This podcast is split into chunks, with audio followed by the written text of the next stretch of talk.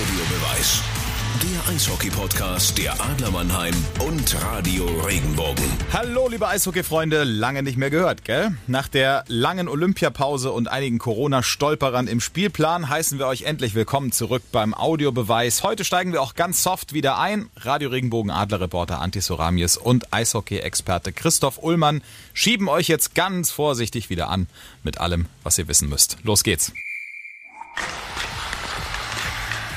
Der Sport ist leider Gottes zurzeit die schönste Nebensache der Welt, Anti. Wir haben leider in der Welt da draußen aktuell ganz, ganz andere Themen, aber ich bin froh, dass wir uns diese Zeit nehmen können, diese paar Minuten, um über Eishockey zu sprechen, um was ich schon gesagt habe, die schönste Nebensache der Welt, den schönsten Sport der Welt, um auch mal ein bisschen den Kopf frei zu kriegen von ähm, schlimmen anderen Themen. Aber Anti, lass uns doch wirklich gucken. Gehen wir mal zusammen in die Eishalle, gehen wir zusammen in die Kabine und gucken, dass wir uns den Kopf ein bisschen freilaufen, ein bisschen freispielen können. Ich sage erstmal Hallo zu dir und freue mich, dass wir ja, wie ich es schon angedeutet habe, ein paar Minuten über Eishockey sprechen können. Wir wollen heute wirklich kein Warm-up machen, keine Verlängerung, sondern wirklich knackige Themen äh, abarbeiten und dann ähm, ja das Thema die schönste Sportart auch wieder gut sein lassen können. Wie geht's dir, Anti? Servus, Ule. Äh, danke der Nachfrage. Ja, du hast angesprochen, die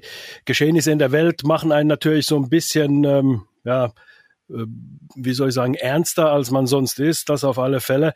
Aber da, du hast auch angesprochen, ich fand es super, irgendwie am Freitag in der SAP-Arena zu sein, als wieder Zuschauer auch zugelassen waren, dann äh, in Düsseldorf äh, in der Arena bei den Spielen der Adler, die zu kommentieren, weil du hast genau gesagt, du vergisst dann für zwei, zweieinhalb Stunden irgendwie die Geschehnisse, den Stress, der momentan irgendwie auf alle einprasselt, den vergisst man und widmet sich tatsächlich der schönsten äh, Sache. Na, da kann man sich streiten, aber äh, zumindest dem Eishockey, dem schönsten Sport.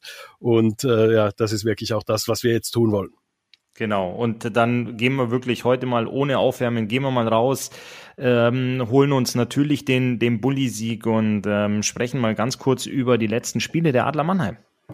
Ja, das war ja so. Das waren zunächst mal drei Niederlagen in Folge. Man hat schon fast vergessen, war ja viereinhalb Wochen her, diese Niederlage in Straubing. Dann sind da einige Spiele ausgefallen. Und dann ist es wieder losgegangen in Nürnberg mit dem Spiel, was relativ kurzfristig an dem Montag angesetzt wurde. Und da hat man, naja, ich habe es irgendwie so gesehen, das war fast wie ein Season Opener. Du hast lang nicht mehr zusammen gespielt, wie gesagt, viereinhalb Wochen. Und dann kommt, kommen die Pässe nicht richtig an, Spielaufbau, du kommst nie so richtig ins Spiel rein, spielst nicht katastrophal schlecht, aber gibst ein Spiel zum Ende dann aus der Hand, ein paar individuelle Fehler noch. Und das ist natürlich äußerst ärgerlich, so dann wieder in den Endspurt der Saison dann zu starten.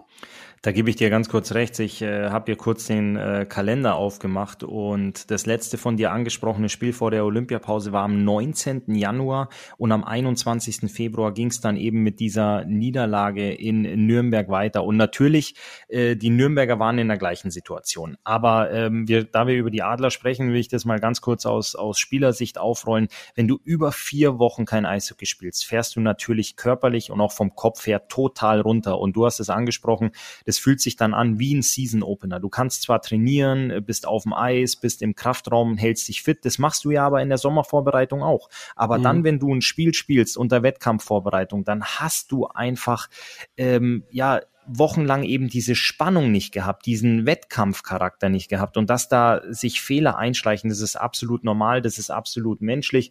Und du hast es gesagt, dann kommt mal der ein oder andere Pass nicht und äh, du hast vielleicht auch ein paar Konzentrationslücken drin, das ist völlig normal. Das war natürlich auch bitter, weil äh, du hast es auch gesagt, in den Saisonendspurt geht. Und ähm, das war dann die zweite Niederlage von, von drei, ähm, die da am, am Stück waren. Und die tat natürlich in Nürnberg auch besonders weh, weil es eben auch kurz vor Schluss war.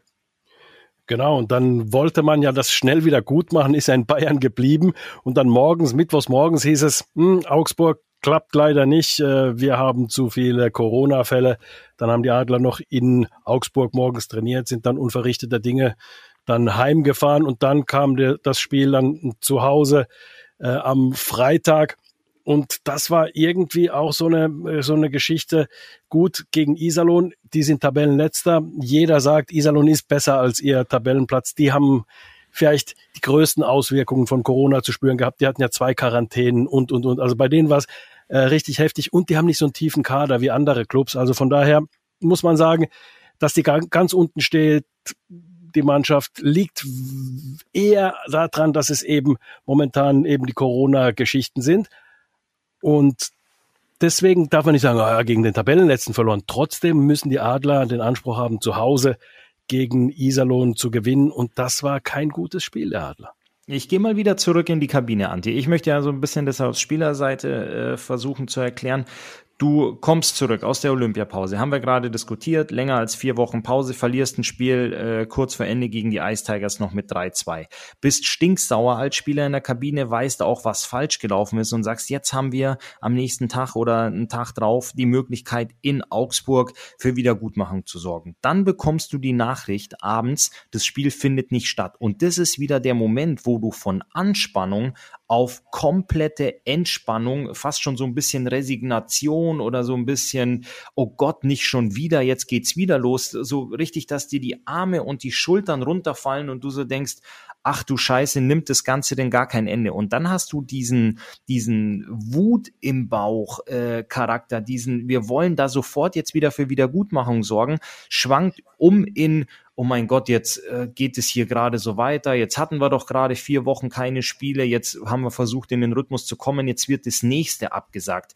Ähm, Gefühl und auf einmal hast du dann natürlich dieses Heimspiel, wo du sagst, mit den Iserlohn Roosters äh, vor der Brust, wo allerdings dann wieder vier Tage dazwischen lagen. Und das ist dann was, wo du nicht mehr mit der Mannschaft im Bus und unterwegs bist, wo du sagst, okay, jetzt haben wir ein Auswärtsspiel verloren, aber das nächste krallen wir uns jetzt. Nein, du fährst erstmal wieder nach Hause, bist komplett resigniert auch ein bisschen frustriert natürlich und dann sagst du, okay, jetzt sind wir wieder zu Hause, jetzt kommt der Tabellenletzte.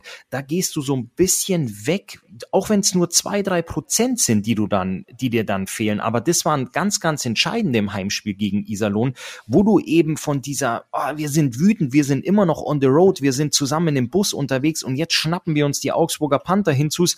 Spiel wurde abgesagt, jetzt fahren wir nach Hause und jetzt versuchen wir uns in einem Heimspiel auf die, auf den Tabellenletzten, die Iserlohn Roosters vorzubereiten. Das ist absolut keine Entschuldigung, aber das ist, was ich gesagt habe, diese zwei, drei Prozent, die dir dann fehlen, das hat man in dem Spiel eben auch gemerkt. Und man muss natürlich auch sagen, die Iserlohn Roosters kommen mit ganz, ganz viel Wut im Bauch. Du hast es auch gesagt, Corona gebeutelt, zweimal in der Saison, Tabellenplatz, absolute Katastrophe, Trainerentlassung schon. Und die kommen natürlich in die SAP-Arena, haben überhaupt nichts zu verlieren und äh, haben die Adler in dem Moment, in was ich eben gerade versucht habe zu beschreiben, in dieser Phase erwischt, wo sie anfällig waren. So ein bisschen die, der Moment der Achillesferse, wo sie gesagt haben, das ist die einzige Möglichkeit, die wir haben. Dieses Momentum, diese Spielabsage in Augsburg, diese Niederlage in Augsburg, da waren sie empfindlich, da waren sie verwundbar und das haben die Iserlohn Roosters eiskalt ausgenutzt sehr, sehr gut zusammengefasst. Äh, sehr schön auch, das aus äh, Spielerseite äh, so zusammengefasst zu bekommen, weil ich meine, bei den Auswärtsspielen bin ich ja auch immer dabei. Ich, ich sehe das ja genauso. Und die Entwicklung, wie du sie beschrieben hast, so dieses, ach, doch kein Spiel heute, wir wollten es ja wieder gut machen. Genau das ist dann auch beim Mittagessen im Hotel und so weiter ähm, dann auch wirklich absolut zu beobachten. Und wenn man mit den Jungs spricht, du triffst den Nagel genau auf den Kopf. Trotz alledem, und da gibst du mir auch recht, müssen die Adler trotz der Widrigkeiten, trotz dieser Umstände, müssen die Adler den Anspruch haben, Iserlohn zu schlagen. Aber man darf, und davor warnt eigentlich Pavel Groß auch immer, man darf nicht sagen, naja, die äh, schlagen wir so im, im Vorbeigehen. Jede Mannschaft, die in der deutschen Eishockeyliga spielt, auch Bietigheim, die wir ja ganz unten eigentlich gesehen haben von Anfang an, die gewinnen auch ihre Spiele immer wieder. Also es sind ähm, Mannschaften da, die vielleicht nicht so gut besetzt sind, aber an guten Tagen, wenn eine Top-Mannschaft keinen guten Tag hat, gewinnt die Mannschaft aus den unteren äh, Regionen. Das ist einfach so und entsprechend muss man da als Spitzenteam dann auch trotzdem irgendwie schaffen, die Konzentration immer hochzuhalten. Und diese Erklärung, die, du gibst, die ist äh, absolut treffend und, und sehr, sehr gut zusammengefasst, weil es ist, wie du es gesagt hast, ja keine Entschuldigung, sondern man muss ja die Umstände erklären. Wenn man den Jungs vorwerfen würde, die haben keinen Bock, dann muss man sie alle entlassen. also, äh, also das wäre dann so, aber diese Erklärung, die du sagst, die auch ein Mensch, was auch das mit einem Mensch, weil die Sportler sind auch Menschen, macht, solche Sachen, die darf man nicht außer Acht lassen und trotzdem muss der Anspruch bleiben Definitiv. Und jetzt kann man das natürlich auch aus Fansicht mal thematisieren, dass man sagt, na ja, aber jetzt war es das erste Spiel wieder, das Heimspiel mit Fans und da müssen die Jungs doch brennen. Und da gebe ich jeden, der das, der das so sagt und formuliert und auch so denkt, absolut recht. Da müssen die Jungs auch brennen. Aber ich bin auch ganz oft Richtung SAP Arena gefahren und du wusstest, heute kommt der Tabellenletzte, heute kommt der Tabellenvorletzte. Da hast du einfach dieses Gefühl und sagst, na ja, das, das machen wir schon, das schaukeln wir schon irgendwie das ist auch menschlich, aber ja. Es ist, es ist ganz klar, ich habe es, glaube ich, ganz treffend formuliert.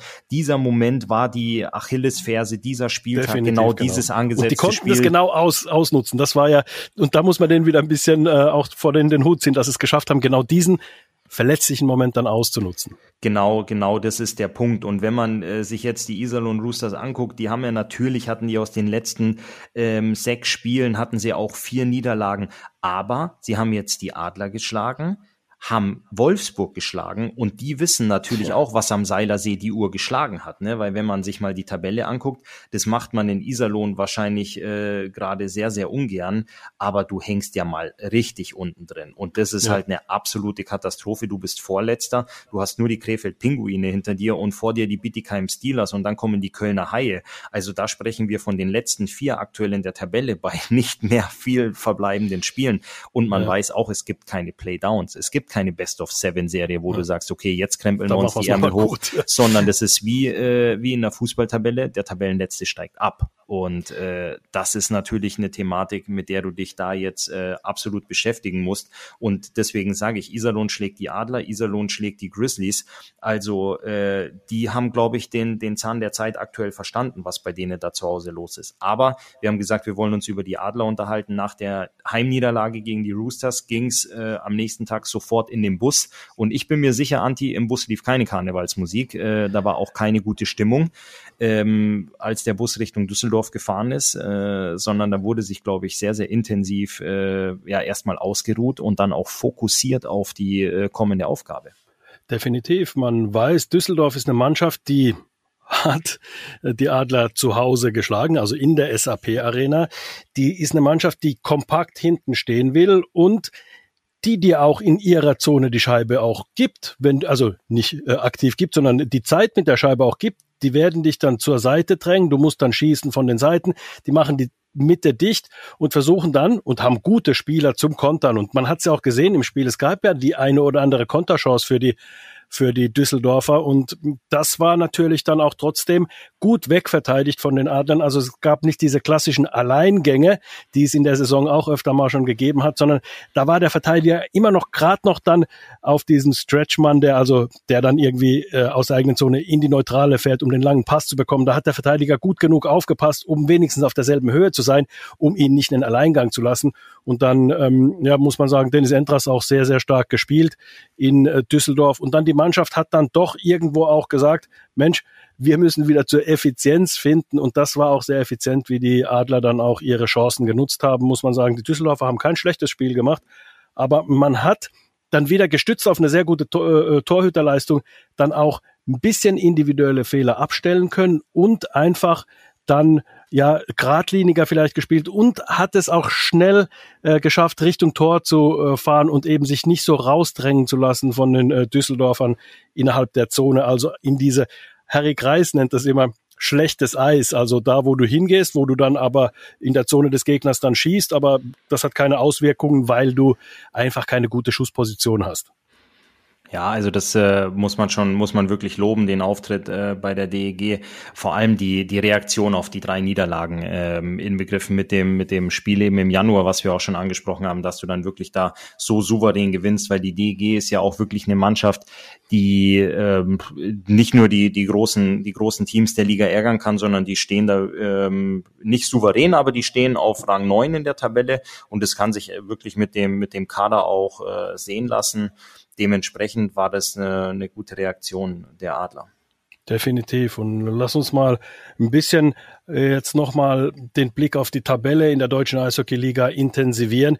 Die Berliner haben äh, wirklich da, muss man sagen, eine sehr gute Saison bisher gespielt. Das kann man gar nicht anders sagen. Die haben 42 Spiele und da muss ich sagen, stell dir mal vor, Ingolstadt hat 40 Spiele, Augsburg hat 40 Spiele, Köln hat 47 Spiele. Das heißt also, Köln könnte allein anhand der hm, Spiele, die sie mehr haben, äh, dreimal sieben ist 21. Die könnten also 21 Punkte mehr haben als Ingolstadt oder anders gesagt, Ingolstadt könnte in diesen sieben zu verbleibenden Spielen oder jetzt eben auch, ähm, auch unsere Adler haben ja auch noch äh, sieben Spiele weniger als die Kölner. Also 21 Punkte gegenüber den Kölnern erspielen, das ist schon ein Hammer. Wobei der Kölner nicht ein äh, Kandidat ist, der jetzt da ernst zu nehmen äh, ernstzunehmend noch um ähm, die direkten Playoff-Plätze kämpft. Die kämpfen jetzt darum, einfach mal irgendwie vielleicht noch den zehnten Platz dahin zu bekommen. Also das ist schon äh, das ist schon bitter am Rhein momentan. Jetzt bin ich mit dem Rechenschieber nicht mehr ganz hinterhergekommen, Anti, wie du mit den dreimal sieben und sieben mehr und so. Aber ich, ich glaube, ich, drei, ich, behalte vier, das war. ich hab's, ich hab's auf jeden Fall verstanden. Ja, ein, äh, ganz kurz Kölner Haie, ein, zwei Sätze.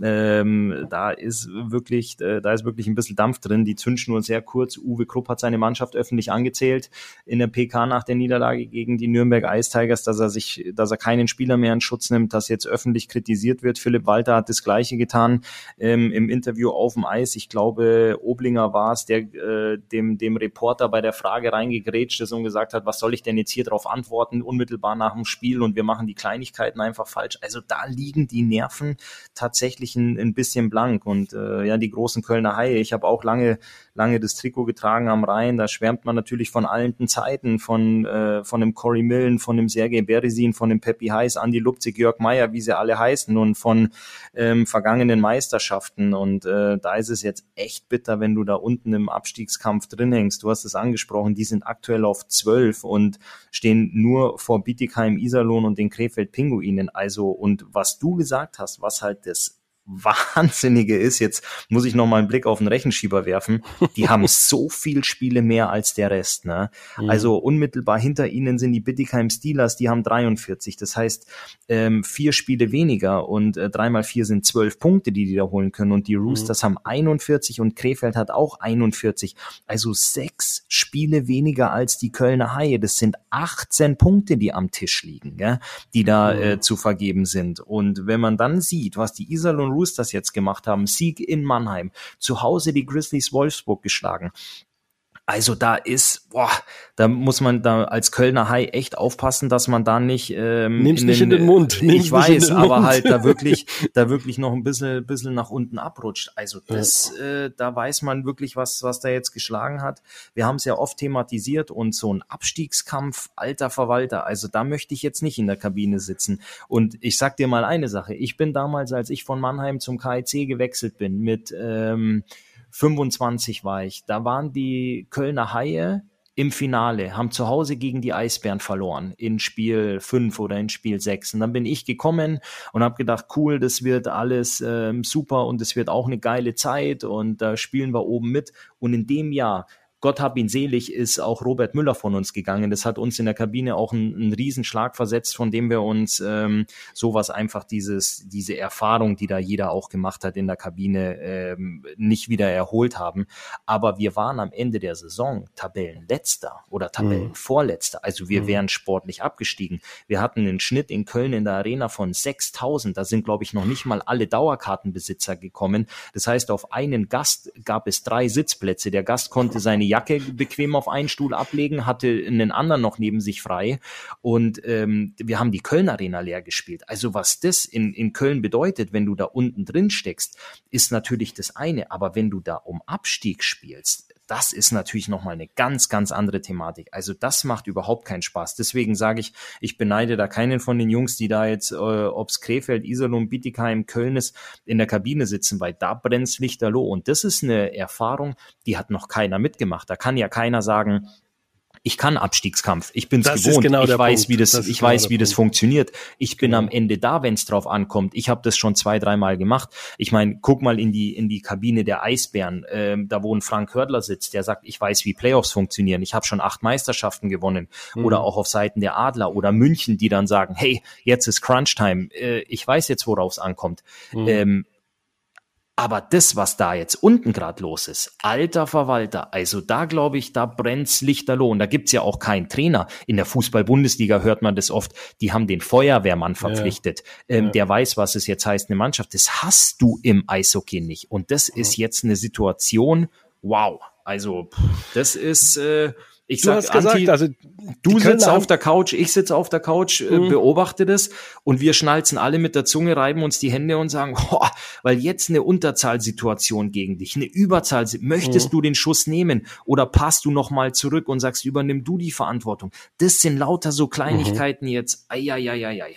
die sich eben in jeder Spielsituation dann auch widerspiegeln. Und dann, äh, du hast, äh, du hast genau äh, richtig äh, gesagt, Bietigheim, Iserlohn, Krefeld, Schwenning, meinetwegen Augsburg, das sind die Mannschaften, die gesagt haben, oh wow, wir müssen aufpassen, dass wir nicht aufsteigen. Auch Nürnberg im Übrigen hat das Wort Aufstieg in den Mund genommen, als sie den neuen Trainer verpflichtet haben, hat Stefan Ustorf, der äh, Manager, gesagt, ja klar, wir mussten reagieren, weil es diese Saison den Abstieg gibt. Ja, Du, hast zweimal, du hast zweimal Aufstieg gesagt. Wir Äh, wollen Aufstieg, nicht ja, ich- aufsteigen. Aber du meinst natürlich, wir wollen nicht absteigen. Ja, ja. Ja. Ich, äh, da war ich jetzt eben äh, ein bisschen ähm, ähm, dieser sogenannte Freudscher Versprecher. Also genau, ab, äh, Abstieg, Abstieg eben. Und Köln hat ja über den Abstieg überhaupt nicht nachgedacht. Erinner dich an den Herbst, als Köln da plötzlich mal Dritter, Vierter war und äh, da lief's ganz gut. Plötzlich ist der Wurm drin. Ähm, die genauen Umstände sind natürlich von außen sehr, sehr schwer zu sagen, an was es genau liegt. Aber du wirst so ein bisschen nach unten durchgereicht und denkst so, na ja, also im nächsten Spiel kriegt man es dann in den Griff. Jetzt geht's nicht mehr um in den Griff zu bekommen, sondern jetzt geht's darum, überhaupt, also sportlich überhaupt äh, wenigstens das minimalste Ziel zu erreichen, nämlich nicht abzusteigen. Also das ist wirklich, das ist wirklich der Punkt. Also der zehnte Platz, wenn sie den noch schaffen sollten, äh, würde ich sagen, Hut ab. Ja, und die Kölner Haie haben noch verbleibende neun Spiele und damit äh, an Dramatik auch wirklich nicht zu überbieten, äh, nichts zu überbieten gibt, fangen sie heute direkt an. Wir zeichnen heute auf am äh, 1. März und äh, fangen heute direkt an mit einem Heimspiel gegen die Iserlohn Roosters. Dann treffen sie am 8. März nochmal zu Hause auf die äh, Krefeld Pinguine. Am 22.03. fahren sie nach Augsburg und am 1.04. sind sie in Bietigheim. Also die haben da wirklich ähm, Das ja, Sechs-Punkte-Spiele. glaub, äh, Absolut absolute, Sechs-Punkte-Spiele. sehr- absolute Überlebensspiele. Also du Mhm. stehst da, du stehst da wirklich mit dem Rücken zur Wand und äh, man kann sagen, du bist zum Gewinnen verdammt oder ähm, verlieren verboten. Ne? Also das ist Mhm. wirklich, äh, das ist wirklich was, wo ich sage, Anti, ähm, schön, dass wir beide auf der Couch sitzen und uns das angucken dürfen ähm, und nicht da in der Kabine sitzen und wirklich sagen, so jetzt äh, müssen wir raus und müssen da die Kohlen aus dem Feuer holen. Weil egal welcher Verein es ist, auch wenn es die Bietigheim Steelers sind oder auch die, die Krefeld Pinguine, absteigen mag keiner. Da hat ja wirklich keiner Bock drauf. Also da sind ja TV-Verträge, Sponsorenverträge, die dann auf hohe Summen datiert sind, wo halt auch dahinter steht, in der DEL. Ne? Das wissen Ja. natürlich diese Vereine auch und äh, Spieler haben auch in ihren Verträgen drinstehen, das ist dein Gehalt in der DEL. Und äh, da hat keiner einen Vertrag für die zweite Liga. Und äh, da sagt auch jeder, hey, ich will meinen Vertrag, der verlängert sich oder ich habe noch ein nächstes Jahr, aber in der DEL. Und wenn Ja. du halt sportlich absteigst, dann kriegst du am äh, ein paar Tage später hast du ein Abschlussgespräch im Trainerbüro, da sitzt dann der Manager mit dabei und sagt, ich wünsche dir alles Gute. Oder hier wäre dein Angebot für die DEL 2. Und dann liest du halt mal eine ganz, ganz andere Zahl drauf.